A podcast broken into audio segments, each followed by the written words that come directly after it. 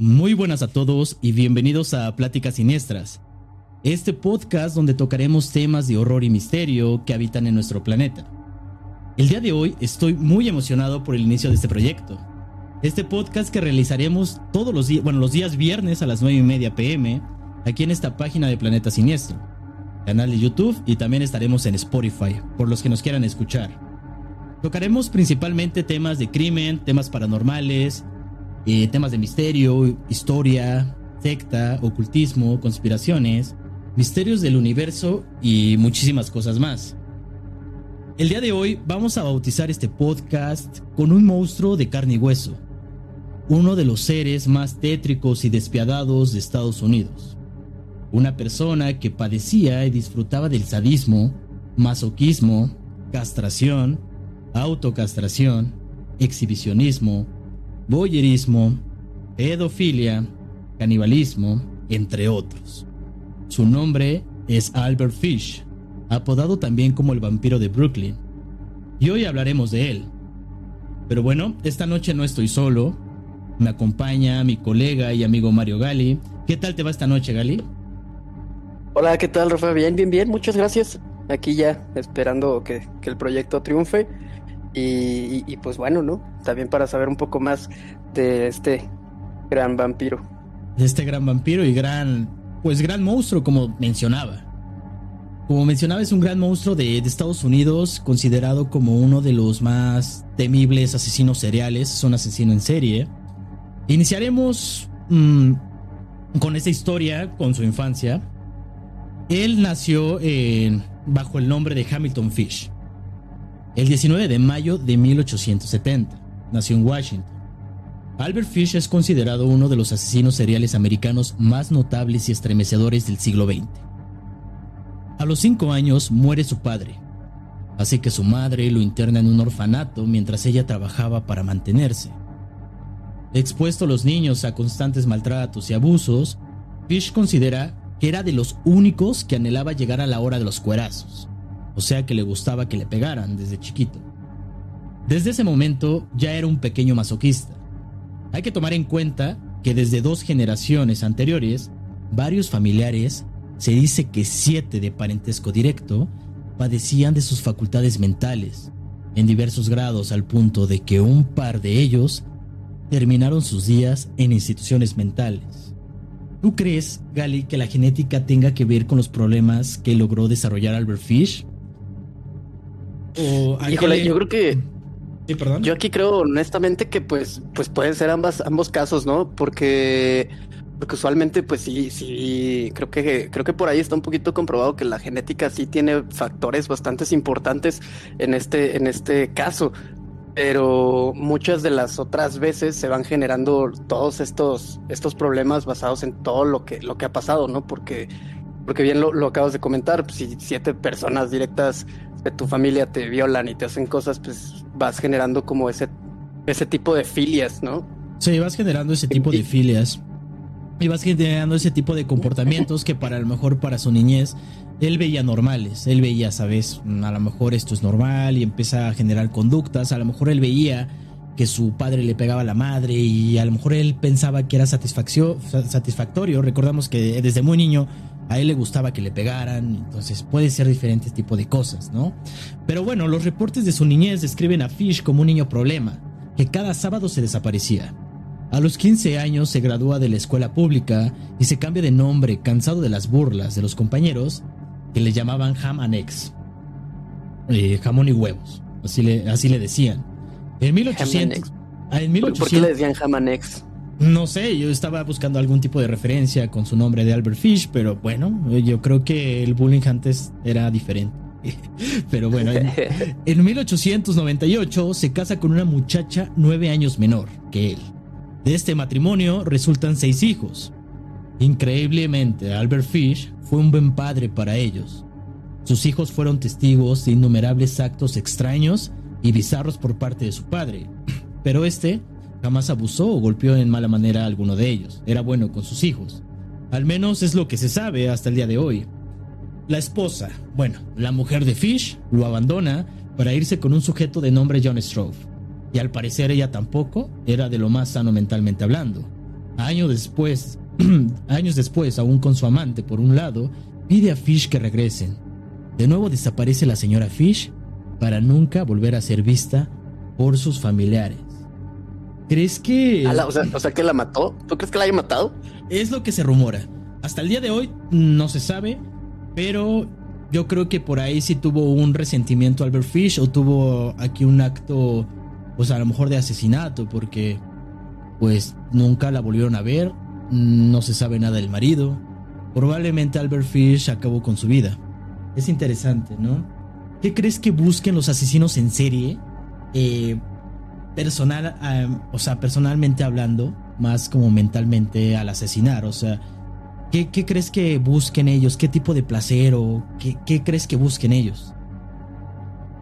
Al matar pues, gente. Eh, yo, yo creo que en, en muchos puntos de vista, eh, la gran parte de esto, más allá de ser solo algo como, como satisfactorio, es como buscar una aprobación, ¿no? O sea, como buscar llamar la atención que no tuvieron, o como tratar de, buscar en este punto algo, algo totalmente interesante, ¿no? Yo eh, por ahí lo que, lo que pude más o menos eh, conocer de, de este personaje, pues básicamente es que su familia, como que aceptaba que este, que este batillo literal eh, tuviera comportamientos como de prostituto, ¿no? O sea, digamos que él salía a buscar eh, carne, pero su familia se lo permitía y creo que por eso es que con su familia nunca hizo nada, ¿no? O sea, y, regresando al punto de la pregunta como tal, pues yo creo que la satisfacción esa de que le pongan atención, de sentir como esa adrenalina, ¿no? Tal vez, tal vez ese, ese amor o esa, ese eh, sentimiento de orgasmo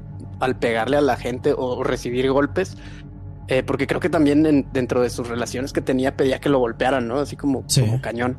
Yo creo que él buscaba muchas eh, bueno, experimentar este, situaciones agresivas y fuertes. Eso era lo que realmente excitaba. La mayoría de los asesinos cereales, eh, voy a mencionar a uno, por ejemplo, Andrei Chikatilo, el carnicero de Rostov. Él le gustaba mucho, este, él sentía excitación sexual eh, placer eh, golpeando a la gente, ¿no? Eh, pero bueno, es Albert Fish yo creo que era una persona que desde muy niño le gustaba experimentar emociones fuertes, ¿no? Al pedir que, que su mamá le pegara, bueno, no le pedía directamente, pero él hacía travesuras. Lo provocaba. Él lo provocaba para que, para que le pegaran. Entonces desde niño tenía esa curiosidad, esa como que saber ese tipo de situaciones saber ese tipo de, dolores, ¿no? Bueno, lo que pasó después es que Albert Fish se dedica a pintar y a decorar interiores para ganarse la vida. Viaja por los 22 estadios de la Unión Americana, lugares donde se empleaba temporalmente. Muchas veces era despedido cuando surgían problemas con niños del lugar. Fish estaba obsesionado. O sea, como trabajaba, trabajaba en un lugar donde había niños. Sí, digamos que viajaba durante pues, Estados Unidos se iba a lugares y decía, ¿sabes qué? Puedo llegar y te puedo pintar tu cara y tu casa y te la puedo decorar, ¿no? Así se ganaba la vida.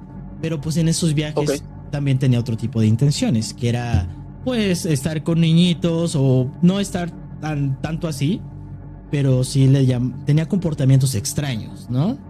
Él, bueno, Fish como mencionaba, estaba obsesionado con el dolor y hacer daño a los demás. Especialmente los niños eran el objetivo de sus perversiones. Los afroamericanos eran su especialidad, debido a que en primera eran los de condición más humilde y segundo, porque a las personas de origen negro en esa época no se les tomaba en consideración cuando se quejaban. Así que nadie haría gran cosa para investigar o castigar a Fish por sus ataques y crímenes. Este comportamiento es característico de los asesinos seriales, que siempre atacan a individuos débiles, desfavorecidos tales como prostitutas, ancianos o niños como es en esta historia. Fish sí, claro, porque al, final no, al final no, no, o sea, ser como las los más poco los más vulnerables, ¿no? Ante el, ante el estado y todo ese rollo. Sí. Pues al final, pues quién, quién los pela, ¿no? Sí, ¿no? Y como asesinos seriales siempre buscan una presa fácil.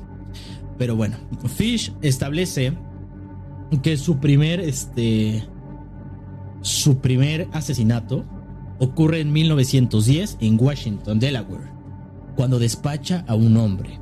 Los hijos relatan que el cambio drástico en su personalidad se dio tras el primer abandono de su esposa. Como nunca se divorció legalmente, no contaron sus siguientes tres matrimonios. Al parecer Fish padecía regularmente de alucinaciones y sus hijos lo vieron no pocas veces subir a una colina cercana a su casa, alzar el puño al cielo y a la vez que gritaba, Soy Cristo. Otra de las bizarras conductas de Fish era pedir a sus propios niños y jóvenes vecinos que le dieran de palazos en el trasero con una tabla, especialmente hecha con puntas filosas hasta que lo dejaran sangrando del trasero. Sus hijos recuerdan los extraños juegos que proponía su padre, en los cuales invariablemente perdía, y el castigo era que le dieran de palos en el trasero, de lo cual se colige que el dolor pues ahí le causaba placer, ¿no?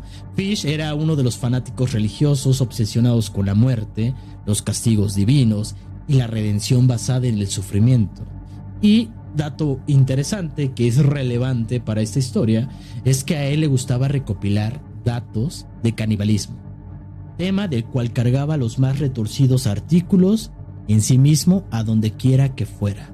Ahí es lo que estábamos comentando, ¿no? Albert Fish le gustaba mucho sentir dolor, le gustaba ese tipo de emociones, experimentar situaciones agresivas, sentir el placer, él sentía placer con el dolor. Es muy descabellado, la neta, que, que alguien te pegue con palos, con clavos en, el, en el, trasero, y hasta hacerte sangrar, ¿no? Es, es un tipo de masoquismo, sadomasoquismo muy, muy, muy, muy fuerte, ¿no? Sí, sí, sí, sí está bastante cañón, pero fíjate que tocaste un tema bastante, o un punto que tocaste, pues la parte religiosa, ¿no? Eh, porque ahí es donde, donde yo creo que también se, desatan todo este tipo de cosas. Yo me acuerdo mucho que, tenía un conocido que, que, pues era así de este tipo de, de, de, personas que tenían mucho, mucho, mucho el rollo eh, católico a tal grado que pues literal se flagelaba, ¿no? Y en, en pues me acuerdo que eso, eso fue por ahí de la, la prepa, más o menos. Sí, sí, sí. Es que y el batillo cargaba, cargaba con esa cosilla para, para darse aquí sus llegues en la espalda, ¿no? O sea, de repente me tocó ver un día así su espalda y pues sí, súper, súper cañón, ¿no? Y, y sí está, está, se, interesantísimo. castigaba, ¿no? Es que el problema del fanatismo, ya estoy hablando de un grado fanatismo, ¿no? Es otro tema que a lo mejor podemos tocar en otro capítulo, pero la mayoría de los de los este, asesinos en serie, eh, alguno, bueno, la mayoría eran eh, fanáticos religiosos, ¿no? Y pues, ¿qué pasa cuando tú eres fanático religioso? Pues te limita, le, te limita tu libertad, también este, incomunica, limita la, la autocrítica, eh, diferentes factores que pueden ellos este, aprovechar o más bien a su contra para poder realizar este tipo de actos, ¿no? Y, aparte creo que también pueden como justificar ciertas acciones, ¿no? O sea, es como, como de repente decir, es que tal vez Dios o, o mi religión dice que esto tiene que ser así, ¿no? Y a lo mejor por eso está bien hecho lo que estoy haciendo porque estoy sanando lo mal que estoy haciendo, pero pero pues eso me causa placer, entonces está como muy muy ambiguo. Pero sí, o sea, realmente creo que creo que el hecho de que siempre estés buscando como una nueva una nueva experiencia, ¿no? O sea, como cruzar esa línea donde sí donde sí te excitan que te peguen pero de repente ya no te satisface, ¿no? O sea, ya, ya no es lo mismo, ¿no? Digo, voy a meterme así como en otro tema así bien extraño, pero pues a lo mejor como, como cuando, no sé, o sea, cuando tienes, eh, no sé, un primer beso o un faje en un camión, güey, algo así, la primera vez es como lo más, lo más excitante, pero después ya no. Y tienes que buscar otro tipo de cosas, ¿no? algo así me imagino. Probablemente eso hacía con el dolor. Al principio le gustaban los palazos, después le empezaron a gustar otro tipo de comportamientos. Voy a saludar a la gente del chat. Hola Sebas, ¿cómo están? Eh, Warner Hugh, cool, dice, bienvenida. Nat Sánchez, puede ser desde la parte disfuncional de la familia, ¿no? Como Pogo el payaso asesino. Eh, sí, puede ser, puede ser por, por eso, pero de aquí dicen que el comportamiento extraño yo creo que fue un, dolor que tuvo a, que su esposa lo, lo abandonara, ¿no? Saludos desde Houston, Texas. Saluditos Ricardo Aguilar, bienvenido. Jen Naranjo, increíble historia. Todavía no acabamos y todavía vamos ahí a completar un poquito más esto de Albert Fish, que la neta está muy, muy este, interesante, ¿no? Alicia Márquez, saludos, igual que Lady y Franchella Edith. Me gusta mucho este contenido, pues bienvenida. Seguiremos hablando sobre eh, las noticias de un niño asesinado, ¿no? por parte de, de Albert Fish, ¿no? Según estimaciones policíacas, Fish pudo atacar una cifra cercana a las 100 víctimas. Y de acuerdo al mismo criminal, él cuenta aproximadamente 400 personas. Como hemos dicho, los niños siendo la principal atracción de su show de violencia, que por mandato de Dios, él tenía por misión castrar a los niños, aunque ataque individuos de ambos sexos por doquier que trabaja. Varias veces fue arrestado por robo y diversos fraudes. Por la manía que tenía de escribir cartas obscenas a las mujeres que publicaban anuncios clasificados, también fue procesado. En las instituciones mentales, los médicos lo encontraron sexualmente perturbado, pero sano. Según esto, mm. pero bueno, personalmente no entiendo qué puede tener de sano en el caso de Fish introducirse trozos de algodón saturados de alcohol en el ano para luego prenderles fuego. Tampoco Bueno, oye, pero, pero no manches, o sea, también si, si te das cuenta, ¿te acuerdas cuando estuvo el rumor de las morritas que se metían el tampón con alcohol? Sí, pero eso lo hacían con. Pero no le prendían fuego, eso lo hacían para emborracharse, según. ¿Sabes? O sea, eh, aquí él buscaba algo algo, algo más extraño, ¿no? Porque eso ya de meterse alcohol, alcohol saturado en el ano, pues para prenderles fuego está súper increíble, güey. Pero tampoco considero... el calor. No, y algo muy interesante que ahorita la gente puede ver las imágenes, hay una radiografía. Esa es una, una radiografía que se ve. Esa radiografía se la tomaron a Albert Fish, ¿no? Bueno, pues Albert, Albert Fish se clavaba alfileres y agujas en el área del escroto o debajo de las uñas. ¿no? Alguna vez confesó a sus hijos, si tan solo el dolor no fuera tan doloroso, ¿no? Le hicieron una radiografía a Albert Fish y encontraron agujas eh, alrededor de, pues, de, del escroto y ya estaban oxidadas. O sea, imagínate qué tiempo ya tenían esas agujas y alfileres dentro de él. los de chavito. Sí, los médicos a cargo de la evaluación psiquiátrica de Fish no podían ni creer lo de los alfileres. Pero bueno, la radiografía de pelvis que se le tomó confirmó estas torcidas declaraciones del, del psicópata. Todas y cada una de las fechorías de Fish fueron en sí una tragedia. Pero aquí viene el crimen que marcó la historia y gente, la neta, si son un poquito sensibles, pues con todo, pues eh, tengan cuidado con estos textos porque Albert Fish hizo algo terrible terrible, así como les digo, ¿no? Bueno, sus crímenes, ninguno de sus crímenes pudo entrar a la historia como el del asesinato de la niña Grace Booth, ocurrido en el año 1928, caso que fue ampliamente documentado e investigado por la policía hasta atrapar al asesino. Bueno, aquí es donde entramos con la... Están viendo a la señorita Grace Booth, en paz descanse, niña, en, eh, en las imágenes, ¿no? Pero toda esa historia empieza con un joven, con su hermano, Edward Booth. Era un joven de 18 años, deseoso de progresar, trabajar y contribuir con los gastos de su casa. La vida junto a su padre y madre y otros cuatro hermanos más bien era triste y deseaba un empleo en el campo donde el aire fuera limpio y puro. De él decide publicar un anuncio clasificado en el New York World el día 25 de mayo de 1928. Al siguiente lunes, día 28 del mismo mes, toca un hombre a la puerta, un hombre de edad avanzada, llamado Frank Howard. Era un granjero que desea tratarlo de un empleo con su hijo Edward. La señora Delia Booth manda a buscar a su hijo con la menor, una niña de nombre Beatriz, que lo recibe y le da el buen vistazo al viejo visitante. El señor Howard explica que toda su vida se había dedicado a pintar y decorar interiores pero que usando sus ahorros había decidido comprar una granja. Había mantenido seis hijos fruto de su matrimonio, pero tuvo que criarlos solo, puesto que su esposa lo abandonó hacía, una década.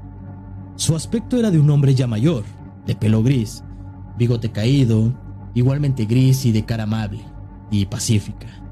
Mediante mucho esfuerzo, ahora la granja mantenía cientos de gallinas y decenas de vacas lecheras, pero como uno de sus ayudantes se iba a cambiar de residencia, es que quería reclutar uno nuevo. Cuando Edward llegó, el señor Howard no pudo dejar de expresar lo fuerte y crecido que era el muchacho, justo el tipo de personal para el empleo que tenía disponible. La paga ofrecida era de 15 dólares a la semana. Obviamente el muchacho acepta felizmente el ofrecimiento. Estamos hablando de los años 20 aproximadamente. Entonces, pues era, era buen dinero 15 dólares. Así la situación, el señor Howard queda en pasar el próximo sábado por Edward y su amigo Willy, que también acepta su trabajo. Llegando el día, el viejo no llega a la cita acordada. Sin embargo, envía una nota avisando que un compromiso lo había demorado y promete pasar el día domingo. Los muchachos están emocionados ante la expectativa del nuevo empleo y los señores Pod, satisfechos de que tan rápido haya dado resultado, el anuncio en el periódico. Aquí podemos ver otro comportamiento, otra, digamos, otra similitud entre asesinos seriales. Siempre es una persona que te inspira confianza. Siempre es una persona que no te lo crees. Dicen que, que la persona más amable, la persona más tranquila, hasta dicen que tengas cuidado de tu vecino, puede ser un asesino en serie. Y esa es una facilidad que tienen ellos, la facilidad al habla, la facilidad en convencer y la facilidad de inspirar confianza, ¿no? Así es como ellos logran tener a sus grandes bueno, a sus peores, no sé cómo decirlo, víctimas. Bueno. Sí, y aparte te imaginas que como ya está viejito, pues... Sí, y pues, ya está. Pues menos, menos puedes desconfiar, ¿no? Al final, pues ya es un viejito que dice que tiene seis hijos y pues teóricamente entiendes con una empatía, ¿no? Sí, y todavía te, llega con la situación de que, ¿sabes que Mi esposa me dejó. Este, mi, mis hijos no los pude criar. Soy un viejito que trabajo y tengo una gran granja. Entonces, pues, como que dices. En esa época yo creo que a la gente que tenía una posición económica elevada, pues era este, pues era hasta la fecha, pero ahí yo creo que era aún más, ¿no? Era más aceptable ante la sociedad. Pero él decía eso. Bueno, a las 11 de la mañana del día siguiente, apareció el señor Frank Howard en el domicilio de las Booth. Traía consigo fresas y queso fresco, productos elaborados en su propia granja. La señora Booth tuvo así la oportunidad de observar al viejo y quedó con un buen sabor de boca ante la oportunidad que se presentaba a su hijo de poder trabajar en una granja con gente sana y emprendedora. A pesar de que el aspecto del señor Howard no era para impresionar en lo absoluto, la seguridad y amabilidad del mismo dejaron satisfecha cualquier duda al respecto. Una vez sentados en la mesa, entra por la puerta una niña de 10 años de edad. La pues la protagonista de este de este temible crimen. La carne fresca. Se podría decir algo así. Grace Bott llega de la iglesia canturreando antes de saludar. De ojos, cal, de ojos color cafés grandes, cabello oscuro que contrastaban con su piel pálida y sus labios rosados, impresionó al señor Frank Howard, quien no puede apartar su mirada de la joven Booth. Luego le pide a la niña guapa que muestre qué tan buena es para contar y saca un fajo de billetes. Ante la atónita y sorprendida mirada de los Booth, quienes jamás habían visto tanto dinero junto. 92,50 centavos, contesta la niña. Y en premio, le da 50 centavos para que se compre dulces. El señor Howard promete pasar más tarde por los jóvenes a quien les da un par de dólares para que se vayan al cine, puesto que antes debe atender un compromiso familiar. Su hermana había hecho una fiesta para una de sus hijas, y justo ya para salir de la casa, con los dedos en la puerta al señor Howard, se le ocurre invitar a la pequeña Grace Booth para que lo acompañe a la fiesta de la sobrina. Su mamá le pregunta, ¿dónde es la fiesta? Y este Albert Fish, Frank Howard, le responde, en la calle Columbus y la 137. Y duda que, de, que deba dejar ir a su niña a tal fiesta, pero el señor Bott la convence, dado que la niña no le toca mucho divertirse y de ese modo la señora ayuda con su abrigo a la niña y la señora ayuda con su abrigo a la niña y la ve partir con el anciano hasta perderse de vista por la calle. Ok, aquí pues la mamá le dejó irse todavía con un señor que ya le había inspirado confianza, ya le había brindado... Pero, es la tercera vez que ve al señor, ¿no? O sea, por lo que tengo entendido, en la primera tocó la puerta, en la segunda los dejó plantados y en la tercera ya se la llevó, ¿no? Ya se la llevó, ¿no? Mm. La verdad, eh, esas eran tiempos diferentes, claramente. Pero aún así, yo creo que es una responsabilidad enorme de, los padres y más no ponle dejarlo con una persona que apenas conoces. Entendemos, los, los señores estos vivían en otra época, a lo mejor les hacían falta económica y a lo mejor pensaron que orillarse a, Albert Fish podría ser una buena, buena elección. Cosa que no, no fue buena elección porque el señor Howard había prometido traer de regreso a la pequeña Grace antes de las nueve. Pero pasó el tiempo en vano Aquella tarde, sin ni una sola noticia de la niña o del anciano, pues pasaron una inaguantable noche sin dormir, sufriendo por saber qué estaba ocurriendo. Trataban de consolarse, creyendo que tal vez la fiesta se habría alargado y que la pequeña Grace estaría con la sobrina del señor Howard. Al día siguiente, Edward es enviado a investigar la dirección que había dicho el viejo, pero no encuentra el lugar y acto seguido da aviso a la policía a continuación, todo fueron malas noticias para la dolida familia Booth. De acuerdo a las primeras pesquisas, no existía ni la dirección de la calle 107, ni tampoco un tal Frank Howard, y mucho menos una granja de las características reportadas por él. Aquel viejo que había desaparecido con la hija de los Booth era un fraude. Fueron mostradas la familia una serie de fotografías de conocidos abusadores, pederastas y criminales pero no hubo resultados favorables. El 7 de junio se envían más de mil volantes a las estaciones de policía donde se detalla el aspecto de la niña secuestrada y el secuestrador. Esta acción desata una fiebre de avistamientos de la niña Grace, muchos de los cuales resultan ser engaños, pero a pesar de todo, cada caso tuvo que ser revisado por los 20 detectives que se hacían cargo del caso, pero hubo un par de evidencias sólidas. La policía pudo hallar la oficina de la Western Union, donde la cual el tal Frank Howard había enviado el recado del sábado, e inclusive se recuperó la nota original escrita a mano. También se puede encontrar el carrito donde se había comprado el queso fresco que, que Howard había regalado a la familia la mañana del domingo. Estos hallazgos fueron eh, en el East Harlem, por lo que la zona adquirió el foco de las investigaciones policíacas.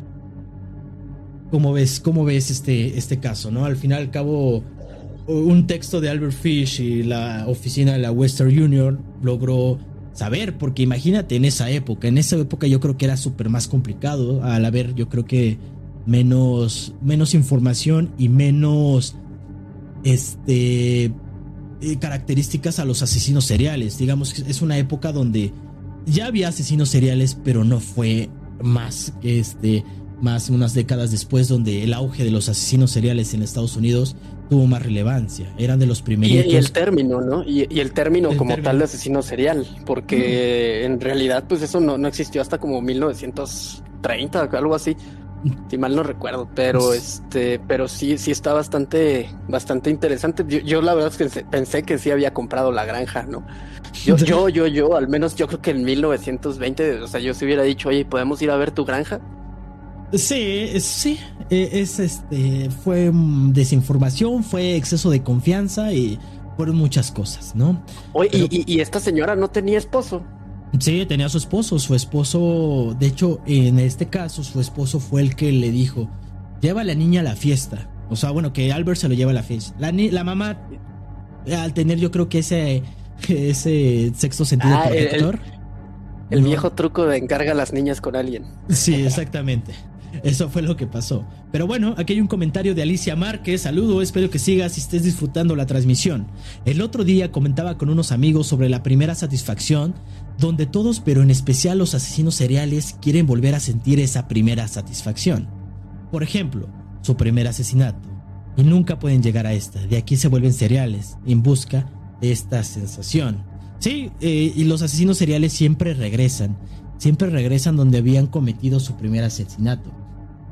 Eh, no recuerdo muy bien el dato, pero creo que Ted Bundy, él llevaba a sus víctimas a su primer, este, donde fue su primer asesinato y donde tenía ahí algunos, algunos calzoncillos que él coleccionaba y cosas así. ¿No? Este, Obed Salgado dice, a su mecha, qué dolor. Yo creo que menciona sobre los alfileres, ¿no? Ricardo Valiguerar, saludos.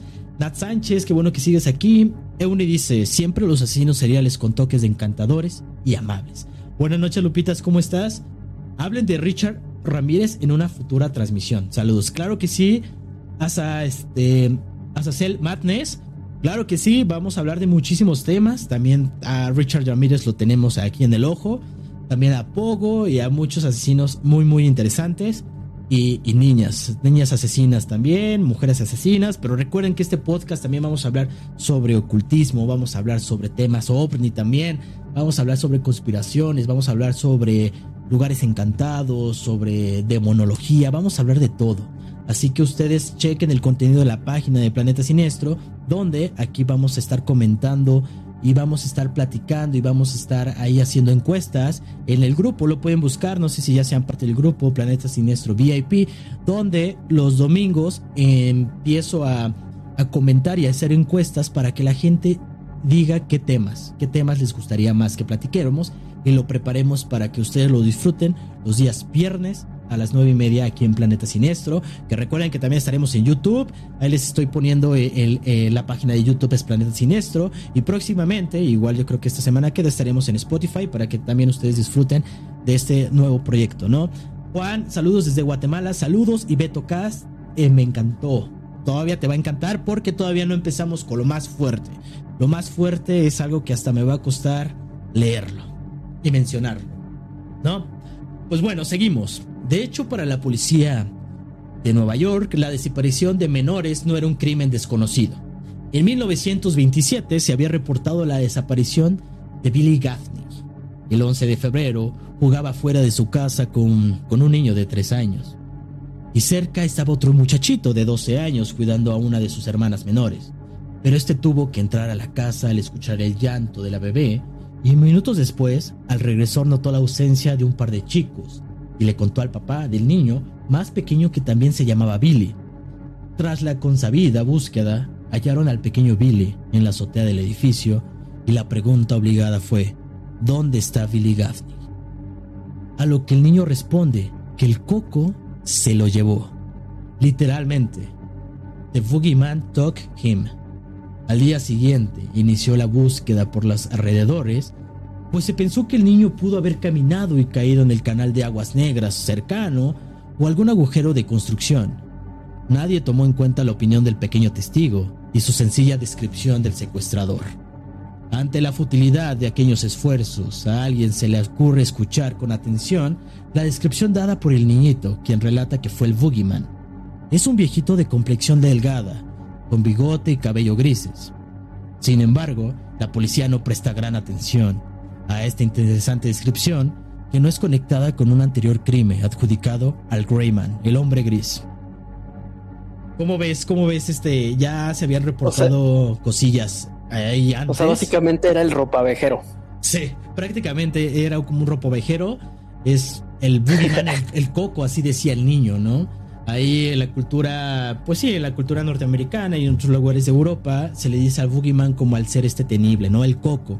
Aquí en México se les dice al coco, pero realmente el coco puede ser cualquier ser sobrenatural o cualquier ser que te puede atentar, ¿no? Sí, porque el coco, el coco como tal es solamente una, una representación gráfica de eso que te da miedo, ¿no? O sea, puedes decirle el coco a algo que no sabes que existe, pero existe.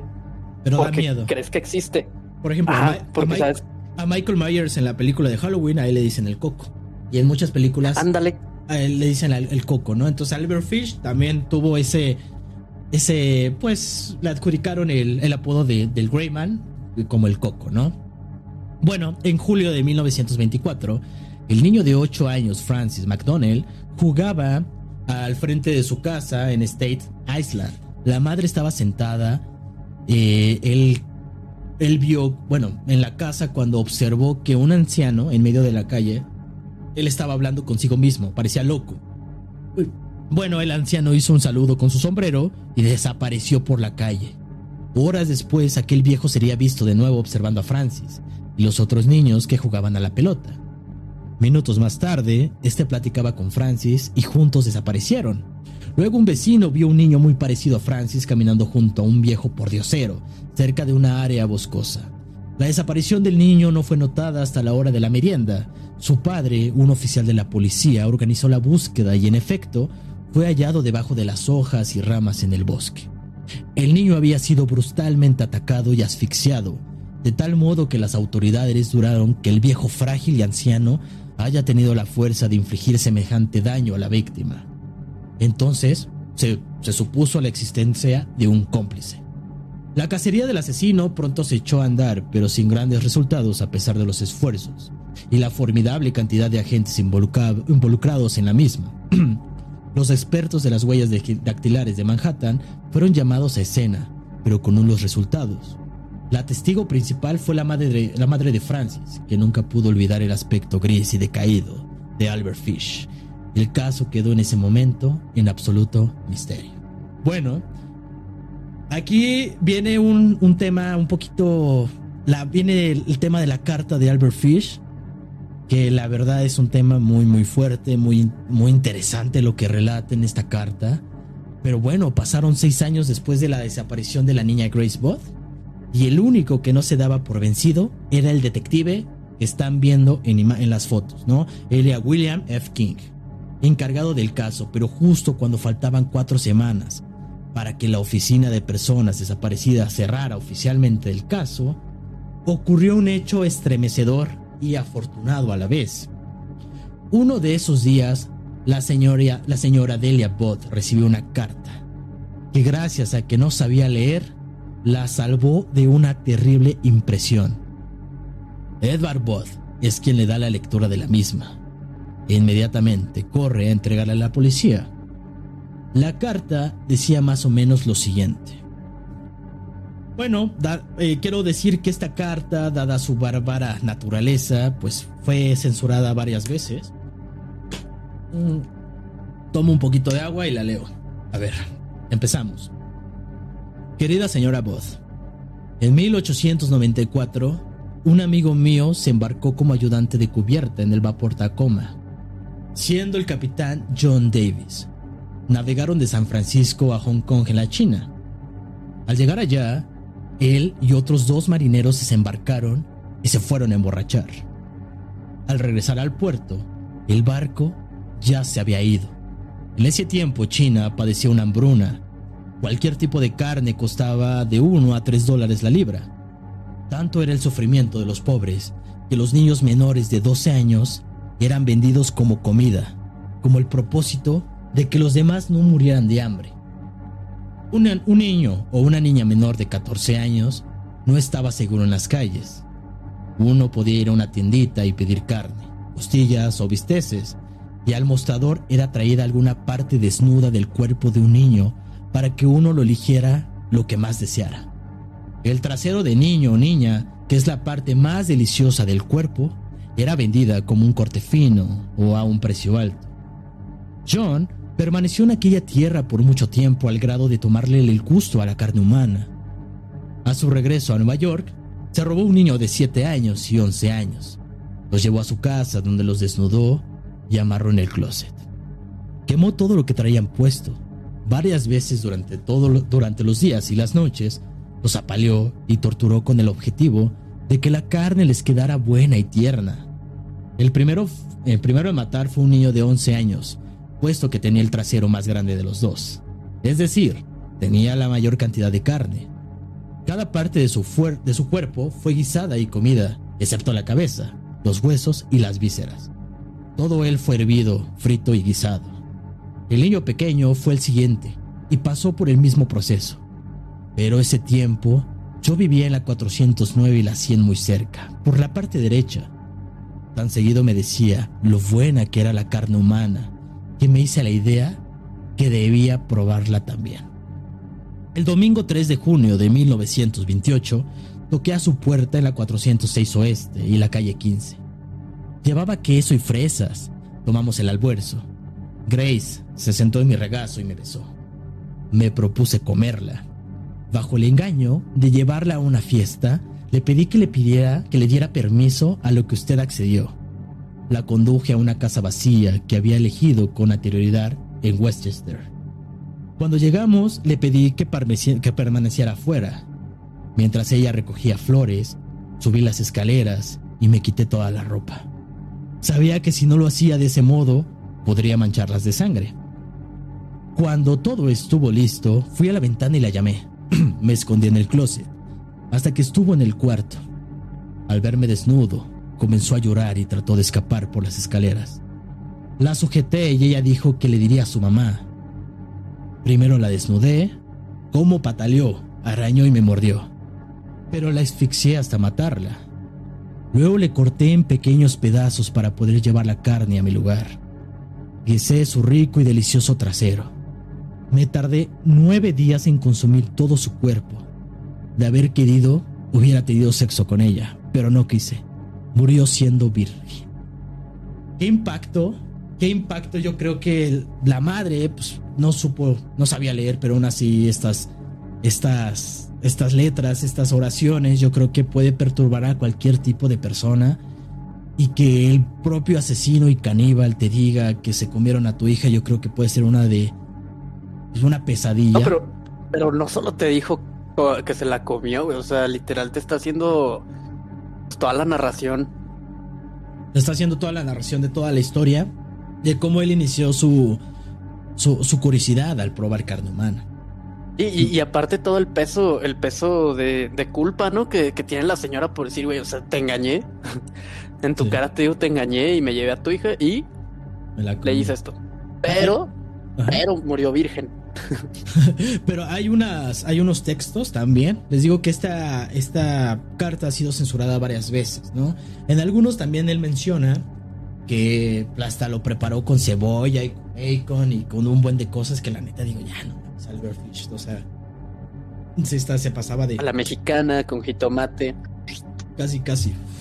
Pero bueno, nadie podía creer que la carta fuera realidad. Nadie podía creer esto sino que era una obra de algún sádico que deseaba molestar a los señores Bud. Sin embargo, el detective King se dio cuenta que algunos detalles de la carta coincidían con el secuestro de la pequeña Grace Bud, además de que la letra coincidía con, con la del recado recuperado hacia seis años atrás. El sobre de la carta aportó una pequeña pero crucial pista.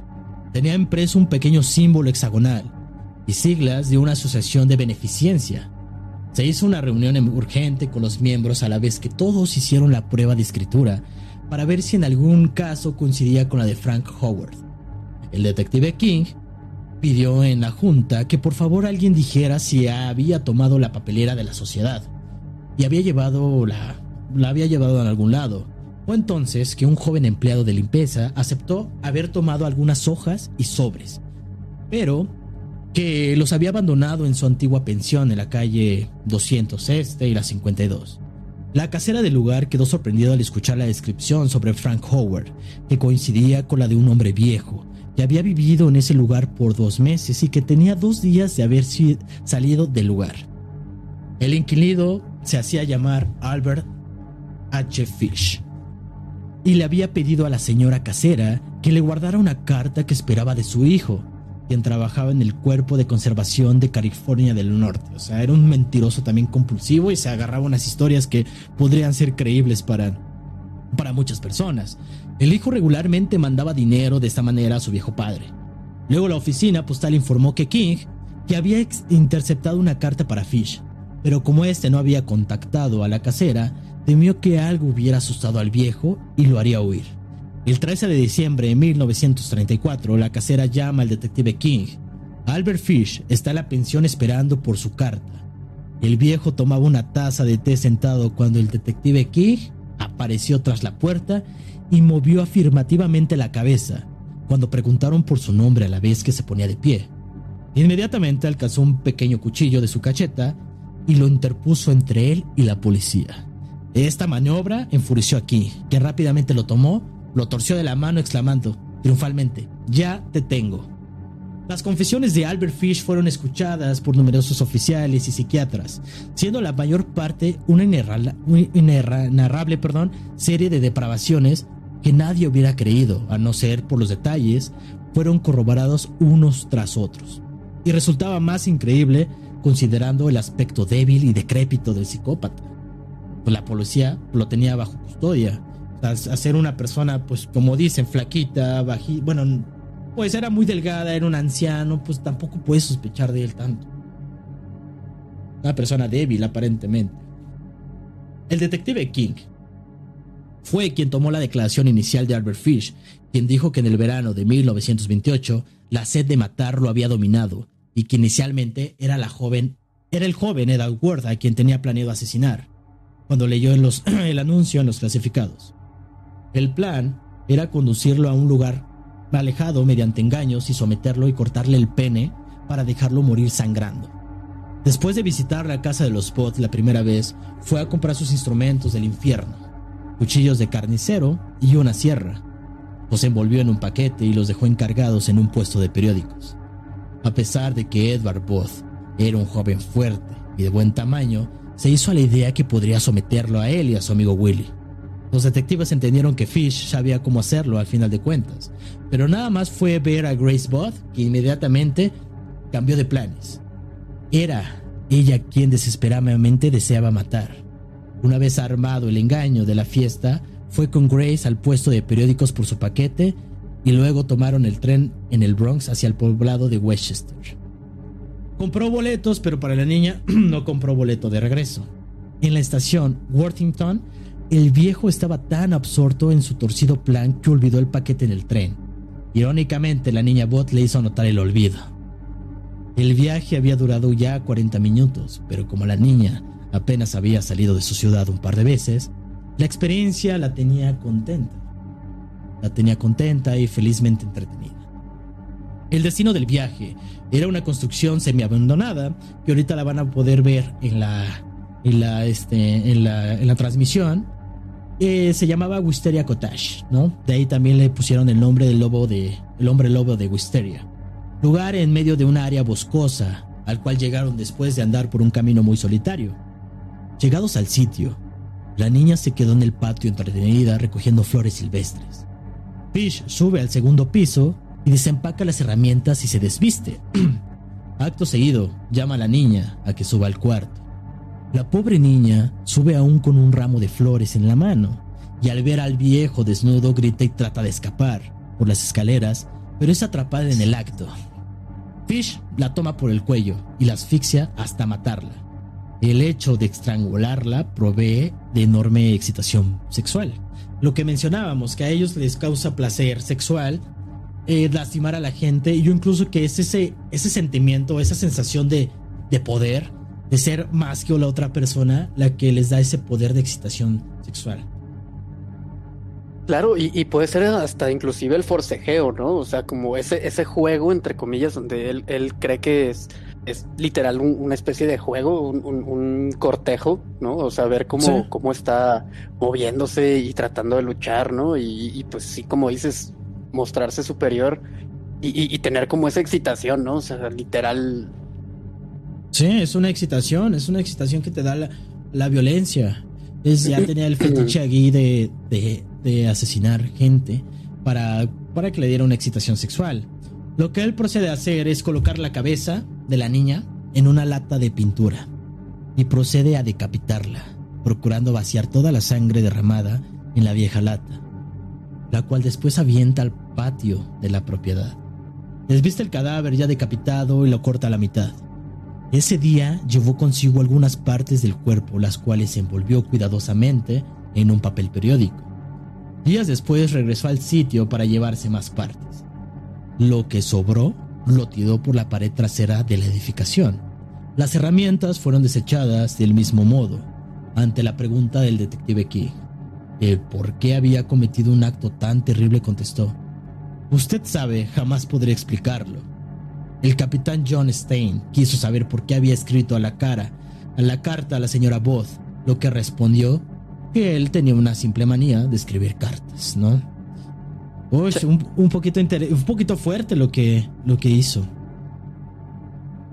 Dice, pues tal vez, tal vez fuera de esta carta, bueno, no, a lo mejor no, no, no sé si, si, si tengan más datos de esto, pero seguro esta carta la hizo ya estando ahí, ¿no? O sea, en la cárcel.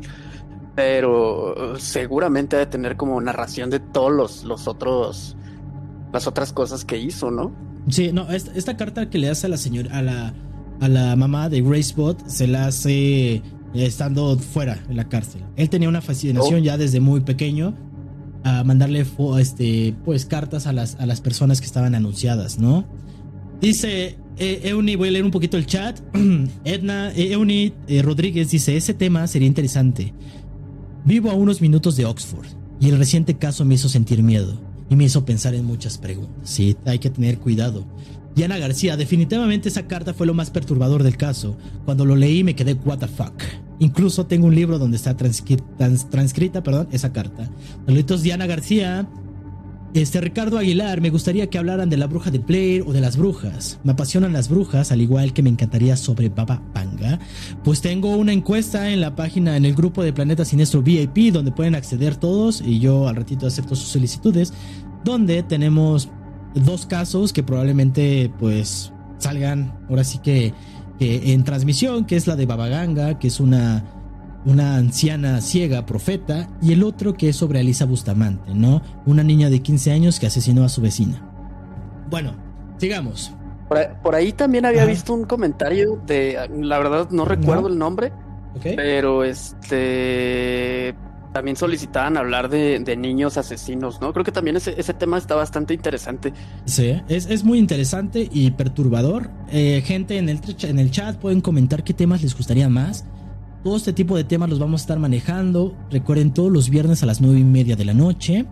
Estamos eh, aquí en vivo en Facebook. Y si no tienen el tiempo de verlo en vivo, la transmisión se queda guardada y también pueden ir este, a, la página de YouTube de Planeta Sinestro para, este, para ver la transmisión subida o en Spotify. Luego les pasaré el link cuando suba el, primer capítulo, ¿no? Bueno, ese mismo día la policía recuperó los, los restos de la niña Bod ante la mirada impasiva de Fish, que fue llevado por igual a la escena del crimen. Por la noche, el asistente del fiscal, Francis Marros, quiso conocer la razón del crimen de Grace a lo, que a lo que Fish afirmó que todo era causa de su sed de sangre, que lo dominaba al punto de cometer los crímenes que se le imputaban. Una vez que le había matado, lo embargó una gran tristeza, al punto que deseaba poder dar su propia vida para dársela a la niña. Pero el asunto ya estaba hecho. Se le preguntó si había violado a la víctima, ante lo cual su reacción fue de total firmeza. Jamás entró en mi cabeza.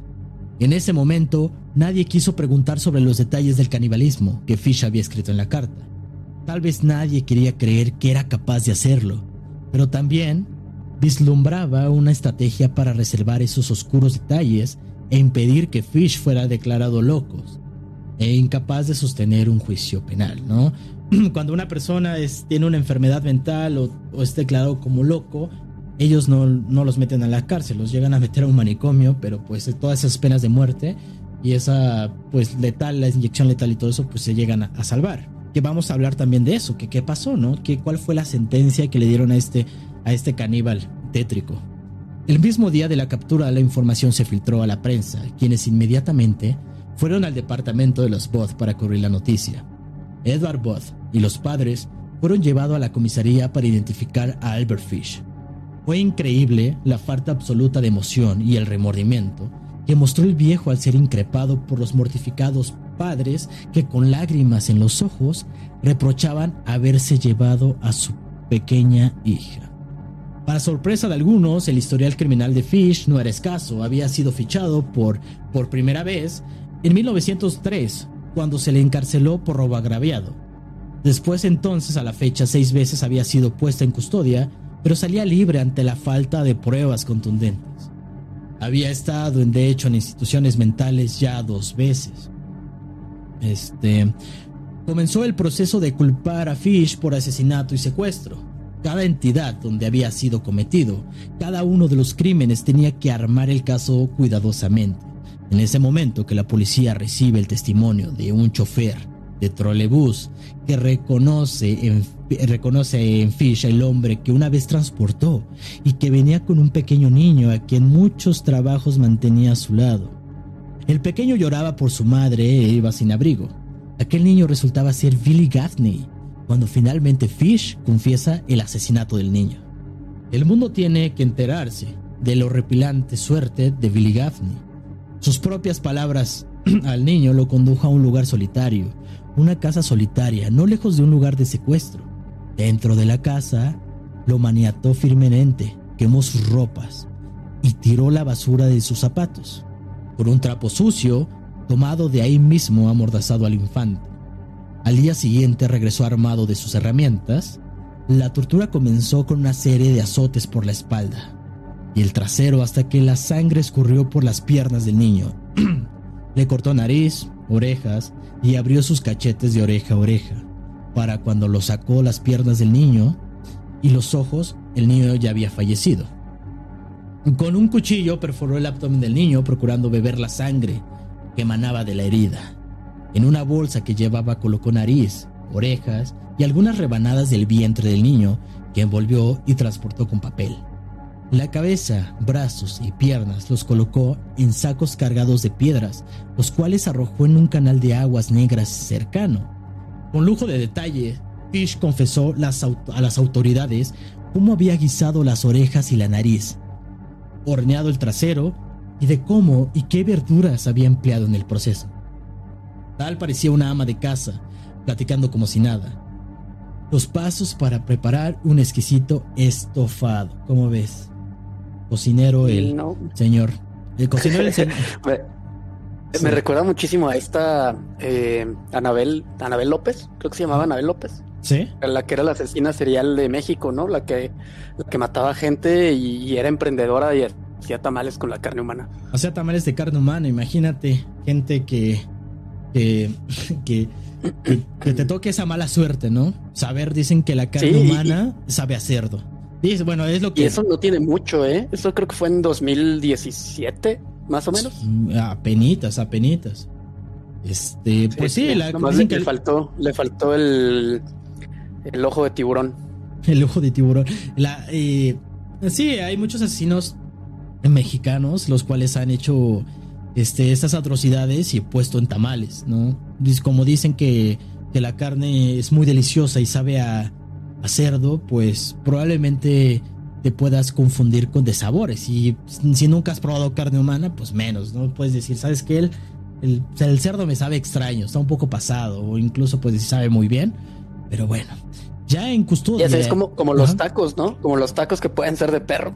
Sí, hay tacos, por ejemplo, también hubo una asesina aquí en mi ciudad, en nuestra ciudad, que en un lugar ella secuestraba a los perros de sus vecinos hasta que una vecina se dio cuenta y entró mediante una transmisión en vivo, entró con fuerza bruta a la casa y vio cabezas de perro en los refrigeradores, vio gatos en, en tambos de agua y muchos perros que estaban desnutridos. Bueno, ella se dedicaba a vender tortas de carne enchilada afuera de una iglesia. O sea, o sea, sí hay casos, casos muy, muy peculiares. Pero bueno, seguimos con la historia.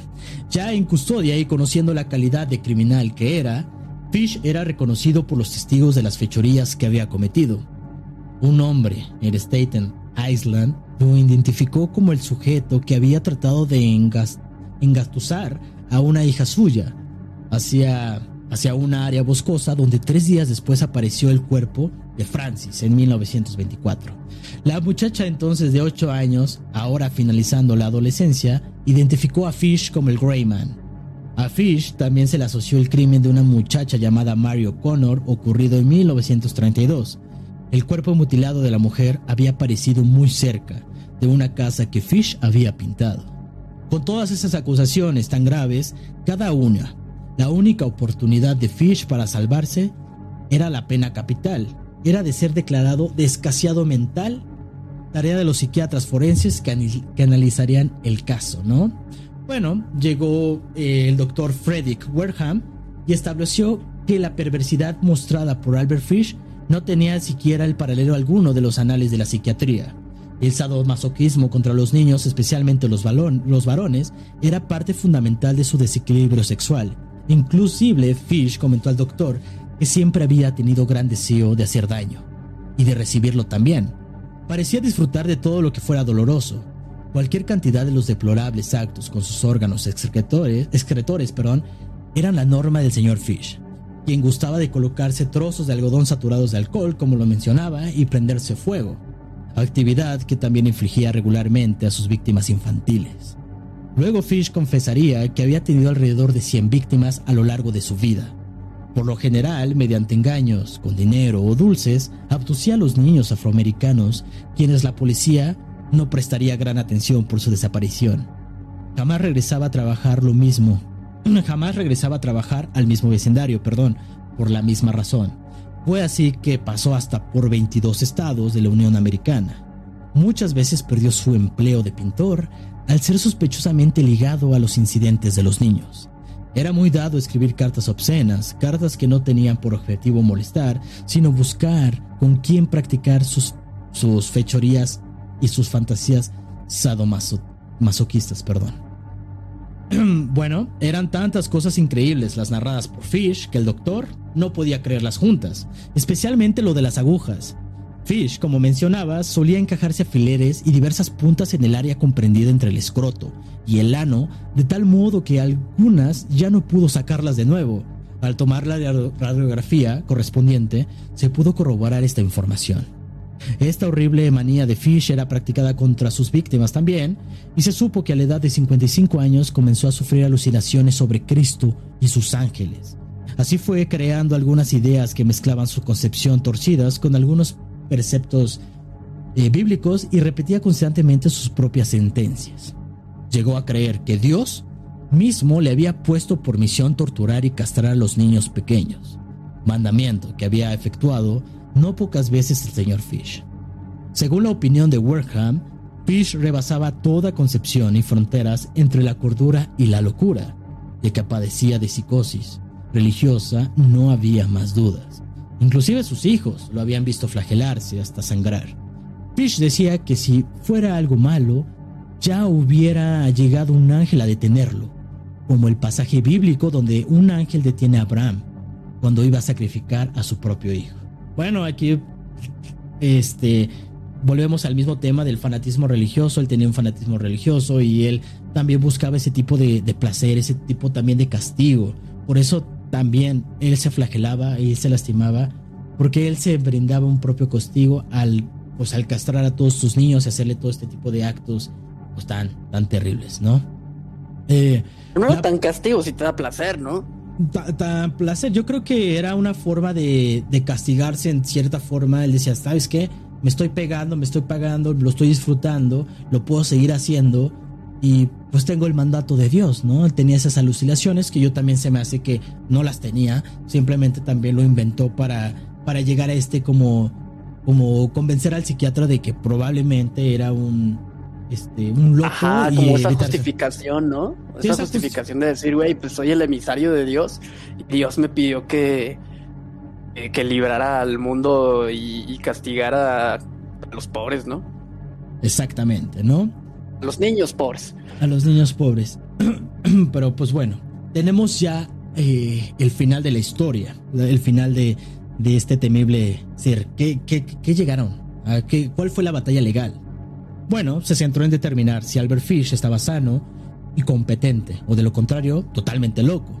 El doctor estaba convencido de su locura, pero otros cuatro doctores, especialmente de los centros psiquiátricos que anteriormente lo habían declarado sano e inofensivo, opinaban lo contrario. La defensa adoptó la primera postura, mientras tanto Fish demostraba apático de su situación. Ya no le importaba la vida ni la muerte, aunque en algún punto del juicio llegó a comentar a su abogado que deseaba seguir viviendo, porque Dios todavía le tenía más misiones que cumplir. El juicio comenzó el 11 de marzo de 1935 en Nueva York siendo el fiscal del, el fiscal del distrito, perdón, Gallagher, el abogado defensor y el abogado defensor James Dempsey, que basó su ataque en demostrar la incompetencia de los doctores, que habían determinado años atrás que Fish no constituía algún peligro y también demostrar que Fish padecía de una intoxicación por plomo típica de los pintores de brocha gorda.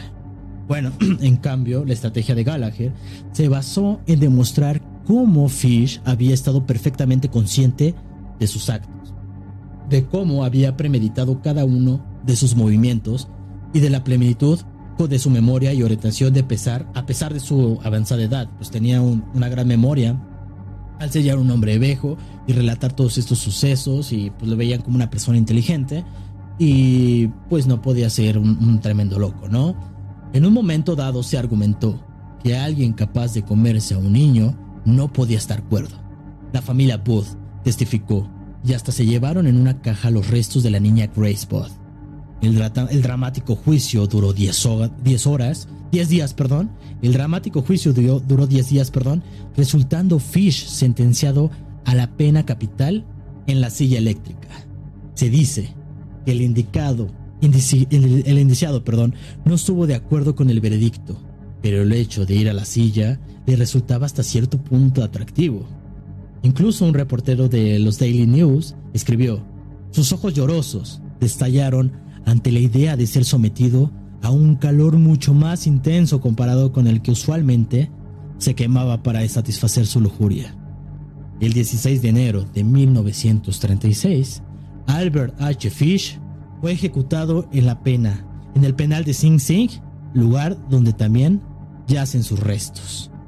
¿Cómo ves a Albert Fish? Esta historia del vampiro de Brooklyn. Impresionante en lo, personal. Se me hace una historia pues, súper, súper fuerte, ¿no? Esta persona, una persona eh, ya, ya mayor de edad, que estaba, bueno, de una gran edad avanzada, haciendo este tipo de fechorías, comiéndose a la gente, a los niños. Este, pues, está, es, muy fuerte la está verdad. Bastante, está bastante retorcido. Y, fíjate que ahí, en lo que tuve oportunidad de leer, vi que eh, justo un momentito antes de que, que lo fueran a, electrocutar, él, mismo hablaba, hablaba y decía que pues iba a ser como, como la experiencia suprema de su vida, ¿no? Y, y que al final, al final también vi, deja, deja cito ahí algo que dijo, que antes de que jalaran el interruptor dijo, no sé, no sé aún por qué estoy aquí, pero aún así la pesadilla se acabó para siempre. Entonces está, bastante interesante eh, estas como palabras, ¿no? Porque como bien lo, dijo el, periodista, ¿no? Él, se emocionó tanto al ver esto, bueno, este, esta forma de morir. Pues sí, la verdad es que está bastante... Sí, está bastante... tétrico. Este interesante que, que, que, que la última experiencia de su vida la haya haya glorificado, ¿no? Sí, es, muy interesante ese tipo. Llega un punto donde yo creo que Alder Fish quería como esa redención, en el cual eh, mencionaba que, pues ya mandándole la carta a las madres, ya como que en cierto punto quería ser un poquito descubierto, ¿no? Parte de los asesinos seriales, voy a hablar también a futuro, pero Luca Rocco Magnota, él mataba a la gente, pero él quería ser famoso. Él quería, él quería que sus actos lo fueran, fuera alguien, alguien en la vida. De hecho, cuando lo agarraron, de este, lo agarraron, se veía contento porque había muchos, muchas cámaras. Si quieren un día que hable también de Luca Rocco Maglota, bueno, tenemos miles de temas los cuales podemos compartir con ustedes, como el temible caso este de Albert Fish, que la verdad es muy impactante, muy interesante. Y pues a la gente que le guste aquí los asesinos en serie, le guste los asesinos, este, los crímenes o las desapariciones, que también hay muchos casos de desapariciones un poco sin descubrir o misterios que todavía no están resueltos, pues aquí tenemos, aquí estaremos y aquí estaré investigando y redactándoles y platicándoles este tipo de casos. Eh, voy a leer un poquito los, los comentarios antes de, de despedirme, ¿no? Dice Ángel Varga, para la próxima hablen de Dahmer, ¿no? Sí, lo vamos a tener contemplado. Obviamente hablaremos de muchos temas. Que ustedes también pueden, les digo, les repito, el, grupo Planeta Sinestro VIP aquí en Facebook, donde ustedes pueden este, pues, ver los, los, las encuestas que vamos realizando, incluso aquí en la página. Mañana mismo voy a subir una encuesta para que ustedes, mediante reacciones, puedan elegir el capítulo que quieran disfrutar el próximo viernes a las nueve y media, ¿no? ¿Cómo podía conciliar el sueño las noches? Imagínate, imagínate cómo puedes, cómo puedes vivir, cómo puedes seguir con tu vida después de hacer todo este tipo de, cosas, ¿no? A lo mejor le dio el mal de puerco, ¿no? Probable, o imagínate. sí, probablemente pudo haber pasado eso. Ángel Vargas, ¿son poblanos? Sí, exactamente a, Ricardo Aguilar, así es, lo usaba como justificación para cometer esas atrocidades y se escudaba en la religión. Exactamente, Ricardo Aguilar, es lo que yo quería plantear hace rato, ¿no? Impresionante, saludos, saludo, Obed, Salgado, saludos, porfa, y pues bueno, aquí dejamos el primer episodio de muchos de pláticas siniestras, la verdad muy entusiasmado, qué bueno a la gente que se quedó a la final, la gente que asistió y la próxima gente que va a escuchar estos relatos y estas, estas pláticas siniestras, como dice el título, estoy muy contento de que a la gente haya comentado, haya estado aquí un ratito, se haya quedado hasta el final. Se los agradezco de todo corazón. Sigan la página, siempre hay contenido interesante, siempre hay contenido muy este muy este perturbador, tétrico, siniestro, hay todo esto, ¿no? De Planeta Siniestro. Este, gracias Mario Gali por asistir este día, por platicar con nosotros, por estar aquí en la transmisión. Te lo agradezco mucho y algo que quieras decir. Pues, muchísimas gracias a ti por, por hacerme el padrino de las pláticas siniestras. Perfecto, pues ya eres el padrino, exactamente. El del 2 de febrero hacemos unos tamales de humano. Ándale, imagínate. Albert Fish es el padrino y Mario Gali también es el, el padrino. De, de aquí de, de, Pláticas Siniestras, que este es un proyecto, les platico rápido, es un proyecto que quiero llevar. Este, esta va a ser la primera temporada. Después lo, eh, yo quiero llegar a hacer un podcast físico con cámaras y platicando con personas eh, de temas paranormales o temas de terror. Yo creo que vamos iniciando bien el proyecto. Qué bueno que a la gente le gustó. Y pues nos despedimos. Antes de despedirme, me despido con una frase de Albert Fish. Siempre quiero terminar con una frase del protagonista de, este, este podcast. Y Albert Fish, cito a Albert Fish. Qué alegría morir en la silla eléctrica. Será el último escalofrío. El único que todavía no experimentado. Pues que tengan bonita tarde o noche donde nos estén escuchando y hasta luego. Adiós.